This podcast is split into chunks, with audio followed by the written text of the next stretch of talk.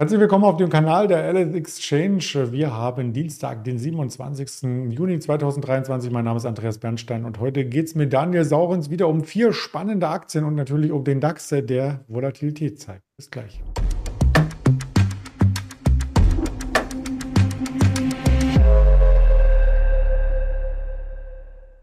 Unseren Dienstag-Interviewpartner habe ich schon benannt. Der kommt auch gleich ins Bild zuvor der Risikohinweise, denn wir sprechen nur objektiv über die Marktbewegung und unsere persönliche Meinung. Das ist keine Handelsempfehlung oder Anlageberatung. Da ist der Daniel auch schon. Hallöchen. Hallo, schönen Dienstag. Ja, wir hatten gestern am Montag noch einmal das, was in der letzten Woche uns äh, geprägt und geleitet hat, äh, fortgesetzt, den Abwärtstrend. Der konnte aber am Nachmittag verlassen werden, nur noch ein minimales Minus. Da denkt man eigentlich mit den äh, Stabilisierungen auch beim Dow Jones und beim Russell in den USA kann es heute aufwärts gehen, aber das war irgendwie nur ein kurzer Ausflug wieder, oder? Ne, es ging ja vorbörslich bei euch aufwärts. Ähm, das sieht man in der Indikation. Wir haben ja ganz knapp die 15,9 äh, verfehlt äh, und jetzt geht es dann am Dienstag mit einem kleinen Reverse wieder Richtung 15,8. Vielleicht gehen wir auch tiefer. Wir zeichnen 10.30 Uhr auf. Ähm, aber was spannend war gestern zu sehen, der Dow Jones war ja eine lange Zeit relativ flat. S&P 500 hat auch kaum was gefehlt zum Freitagslevel, aber die Nasdaq war unter Druck. Und das äh, ist doch umgekehrt zu den Vorwochen und fast Vormonaten, muss man sagen.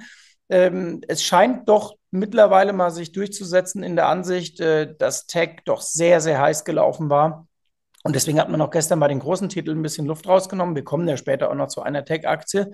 Und äh, das ist auch bitter nötig, denn äh, alle Aktienmärkte waren überkauft, aber bei der Nasdaq war das nach unseren Daten eben am deutlichsten äh, der Fall. Und ich habe mir dann gestern Abend auch mal angeguckt, wie schaut es eigentlich beim DAX aus, so Abstand zu den 200-Tage-Linien, zum gleitenden Durchschnitten. Äh, da waren wir zeitweise mal dabei, dass äh, nur noch äh, von 40 Aktien nur noch vier äh, sozusagen ähm, überkauft, äh, überverkauft waren und die anderen alle überkauft. Es hat sich ein bisschen verbessert, das äh, Niveau. Wir sind jetzt bei 13, die überverkauft sind und bei 27, die noch überkauft sind.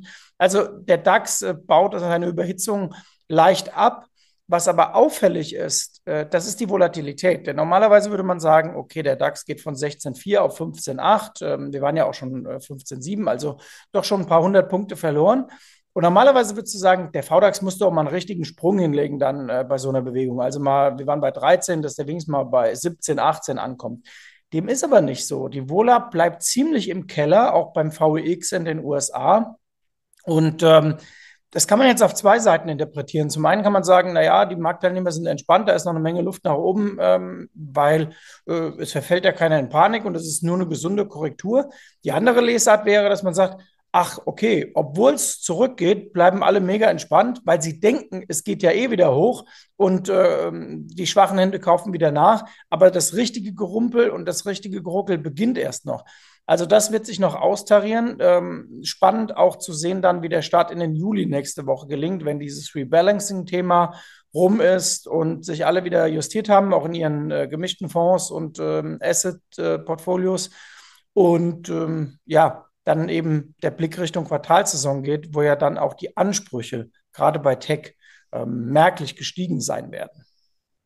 Den VDAX, den haben wir uns im Hintergrund angeschaut. Der ist ja mal zwischenzeitlich jetzt 30 Prozent nach oben, aber von ganz niedrigem Niveau, von 12,5 auf äh, Runde 16. Und das waren auch die Tiefpunkte, die wir sonst in diesem Jahr schon gesehen hatten, um die 16. Ja, vielleicht ist das jetzt wieder ein Widerstand und wir dümpeln ein bisschen darum. Wenn du schon mit Tech beginnst, dann lass uns gerne bei dem Thema bleiben.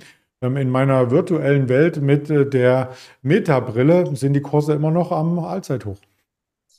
Ähm, ja, also sie sind zumindest am Jahreshoch und äh, bei Meta jagt natürlich ein riesengroßes äh, Kursziel das, äh, das andere.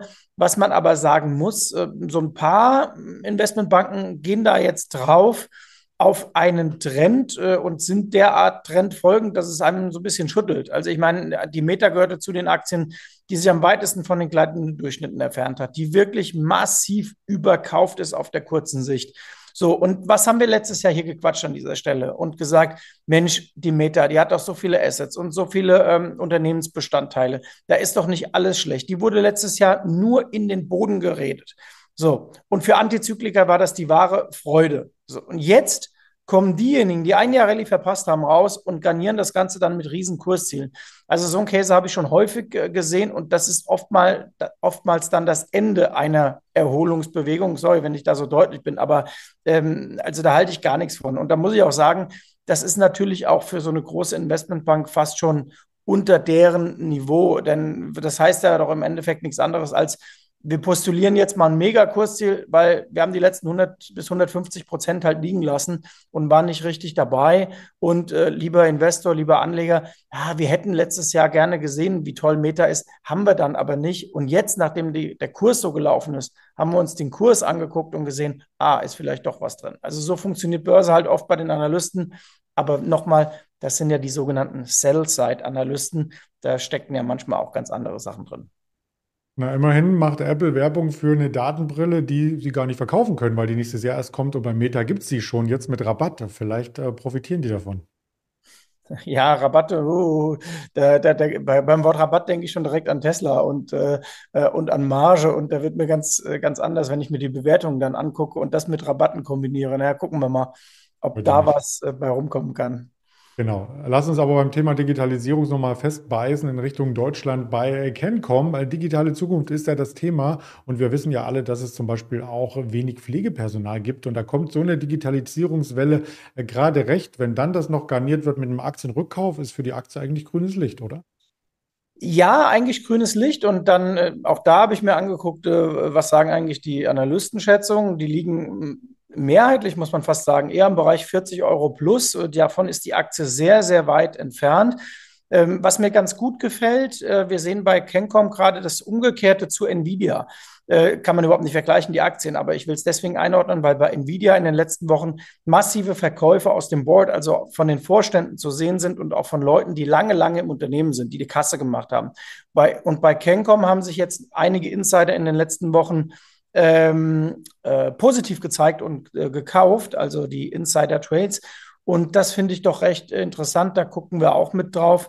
Und aus dem Grund habe ich die Kencom auch mitgebracht. Wenn man da jetzt auf den Mehrjahreschart auch gehen würde, dann sieht man, ähm, dass mit bisschen Fantasie auch eine ausgedehnte Bodenbildung möglich ist. Also Kencom in der Tat jetzt eine Aktie, wo man sagt, die ist nur wirklich nicht überhitzt äh, und deswegen auch mal antizyklisch mitgebracht.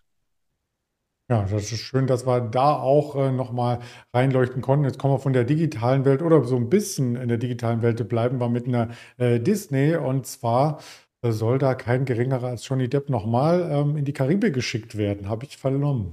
Bügelt das die Aktie?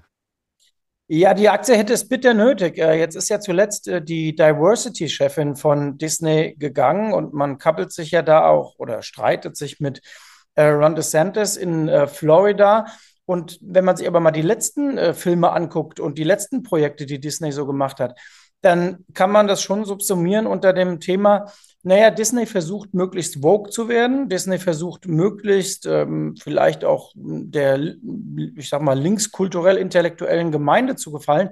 Das Blöde ist halt, sie haben eben Kunden und Leute, die ins Kino gehen sollen und äh, den Kram gucken. Und die scheinen das nicht so wirklich cool zu finden. Also es gibt dann ja immer zwei Möglichkeiten. Entweder ähm, ich gehe das Modell, dass ich meine Kunden beschimpfe, ähnlich wie äh, bei den Wählern vielleicht am Wochenende. Ich beschimpfe die, dass sie doof sind. Kann man machen. Äh, in der Politik hat das dann nicht allzu große Wirkung, außer dass die Leute dann vielleicht gerade noch das andere wählen. Aber in der Wirtschaft ist es so, wenn ich meinen Kunden vorschreiben möchte, was gut und böse ist, dann gehen sie nicht ins Kino. Und wir sehen in den USA ja auch das Gleiche bei Budweiser. Da wollte man mit einer Kampagne sozusagen sozialen Impact reinbringen und eine Message. Und dann wurden irgendwann die Budweiser-Dosen für, ich glaube, im Tief 3,8 ähm, äh, Pennies da irgendwie äh, verhökert. Also keiner wollte das Bier mehr haben. Der Aktienkurs ist in den Keller gerast. Und das ist nicht das einzige Problem von Disney. Aber äh, diese Ausrichtung wird im Aktienkurs zumindest nicht belohnt, im Umsatz auch nicht. Und die Menschen scheinen sich da von Disney momentan eher abzuwenden. Jetzt kann man sagen, okay, äh, die Diversity-Frau ist jetzt erstmal äh, weg. Sie hat eine Menge verbrannte Erde auch hinterlassen, könnte man sagen, zumindest aktienkursseitig. Und jetzt kann sich Disney neu aufstellen und vielleicht bringen sie neue Projekte und Ideen. Und Johnny Depp wäre ja dann, ähm, das ist ja fast schon dann, äh, wie sagt man, alter weißer Mann. Äh, also diese alten Filme kommen dann nochmal wieder und das wird dann nochmal aufgewärmt aber vielleicht hat das mehr Blockbuster-Chance als das, was sie sonst probiert haben. Wobei Herr der Ringe war auch ein alter weiser Mann, glaube ich, dabei, ganz erfolgreich. Und äh, Johnny Depp wird ja auch in Mallorca schon gesungen. Johnny Depp, weiß nicht, ob du das Lied kennst. Ah, okay. Nee, das kenne ich gar nicht. Ja, möchte ich jetzt nicht anstimmen, aber ist eines der Hits äh, am Ballermann. Egal. Ähm, Diversity, das bringt mich noch zu einem anderen Thema, was mit Disney zu tun hat, nämlich ähm, den Streit mit dem ähm, Gouverneur aus Florida. Da sollte eigentlich ja auch investiert werden, aber jetzt sagt Disney, nee, nachdem äh, mit Hakenkreuzflaggen vor unserem Disney-Park demonstriert wird, machen wir das erst recht nicht mehr. Also da ist auch ein ganz schöner politischer Streit äh, mittlerweile entbrannt. Äh, ganz genau, den natürlich auch beide Seiten befeuert haben, muss man sagen. Ähm, und da braucht man sich auch gar nicht auf die eine oder andere Seite zu stellen, sondern kann das als neutraler Beobachter auch sehen. Und das ist, Disney steht da eigentlich stellvertretend für das, was man sieht. Man hört der Mitte immer weniger zu und die Ränder werden äh, wahnsinnig äh, stark und das geht dann bis in die Politik oder kommt aus der Politik, so muss man sagen, in Florida und geht bis in die Konzerne rein. Aber Disney hat halt ein Problem. Sie sind nun mal in Florida und ähm, ja, das mag sein, dass sie da jetzt äh, was streichen, aber das ist dem Aktionär im Endeffekt egal. Der Aktionär sagt, hey, äh, liebe Disney-Leute, bringt gute Produkte, bringt ein gutes Angebot, ähm, bringt was auf die Beine für die Leute, die eure Parks besuchen und die eure Filme gucken wollen und äh, verzettelt euch bitte nicht in äh, Weltverbesserung oder sonst irgendwas. Das kann man machen, wie gesagt. Also da gibt es ja große Beispiele. Ich habe Spotweiser eben genannt. Nur das ist dann vielleicht für den Unternehmenserfolg nicht besonders zuträglich. Vielleicht wäre es nur, wenn DeSantis dann ähm, der Präsidentschaftskandidat wird und vielleicht durchmarschiert. Ähm, naja, gut, da ist noch ein bisschen Zeit, bis wir zu den Präsidentschaftswahlen kommen. Bis dahin kann man auch noch viel kochen vielleicht. Äh, lass uns noch über HelloFresh sprechen. In der letzten Woche hatten wir es auch mal ganz kurz äh, porträtiert vor dem Hintergrund, dass es hier eine Übernahme geben könnte. Was ist denn daraus geworden? Ähm, ja, bei HelloFresh, Übernahmegerüchte gibt es äh, immer wieder. Ähm, ger keine Gerichte, sondern Gerüchte, genau. Und ähm, auf, dem Aktien, auf der Aktienkursseite sieht man, ja, sowas beflügelt dann manchmal auch. Ähm, und wir haben jetzt, nachdem ja HelloFresh über die Jahre so ein bisschen gesplittet war, also wir haben ja die Corona-Zeit gesehen, da war natürlich HelloFresh unfassbar angesagt. Ähm, dann gab es die folgenreiche Ernüchterung. Das war ja klar, das haben wir auch bei anderen Firmen gesehen, die diesen Corona-Boom hatten, wie eine Netflix, ähm, auch teilweise Zalando, die waren ganz oben, weil man im, im Online-Bereich äh, ja im Jahr 2020 und auch teilweise 2021 alles abräumen konnte. Äh, Wayfair, gibt noch viel mehr Firmen, die ich da nennen könnte, Etsy. So, und jetzt äh, ist eigentlich das neue Normal wieder. Also man hat sich gefangen und äh, befindet sich auf tieferen Kursniveaus und muss mit denen arbeiten und das dann eben mit äh, versuchten oder tatsächlich äh, vollzogenen Übernahmen, äh, auch mit Übernahmengerüchten. Aber man kann zumindest sehen, der Aktienkurs hat sich auf dem Weg nach unten gefangen und mit ein bisschen Fantasie die technischen Analysten werden es mir nachsehen, aber äh, könnte man da ja sogar eine kleine Umkehrformation erkennen. Also es ist jetzt nicht ganz unmöglich, würde ich mal sagen. Ja, schauen wir mal. Totgesagt, wir leben länger. Gab es, glaube ich, auch mal einen Film. Äh, nicht von Disney. Aber auch hier gibt es entsprechende Insider, ähm, die jetzt sagen, ähm, nee, HelloFresh, ähm, das ist ein Wert, den müssen wir weiter shorten. Also die großen Marshall, Wave und AHL Partners, äh, die sind noch in Short-Positionen. Wenn es nach oben geht, müssen die natürlich raus, aber genau. solange es nicht nach oben geht, ähm, ja, sind die, glaube ich, auch auf der richtigen Seite momentan. Ja, das ist mit diesen Most Shorted äh, Stocks natürlich immer so eine Sache. Wenn es dich erwischt, das wissen wir alle von Tesla, da waren ja über die Jahre äh, riesen Short-Positionen und als dann eingedeckt wurde, hat das die Erholung befördert. Es gibt auf der anderen Seite auch Aktien, wo die Shorties ähm, über Jahre drin sind und die sie angespielt haben. Da fällt mir zum Beispiel Warta ein aus dem Nebenwerte. Äh, Bereich, wo man dann aber auch sagt, naja, die haben dann aber auch mit ihrer Short-Positionierung sehr, sehr recht bekommen, denn Warta hat sich vom Top, äh, wo sind wir, gezähntelt? Ja, ich glaube, äh, gut gezähntelt. Also äh, wer da Short war und sich den Shorties angeschlossen hatte, war richtig und da war auch mit Squeeze dann irgendwann nichts mehr. Insofern, äh, das ist eine spannende Info. Man muss es immer auszuwerten wissen und sich auch der Risiken bewusst sein, wenn man sich an die Shortseller ranhängt. Das stimmt. Wir hängen uns nochmal an die Wirtschaftstermine. Gestern den IFO haben wir ausführlich besprochen. Heute gibt es die Auftragseingänge langlebiger Güter aus den USA. 14.30 15 Uhr Case Schiller.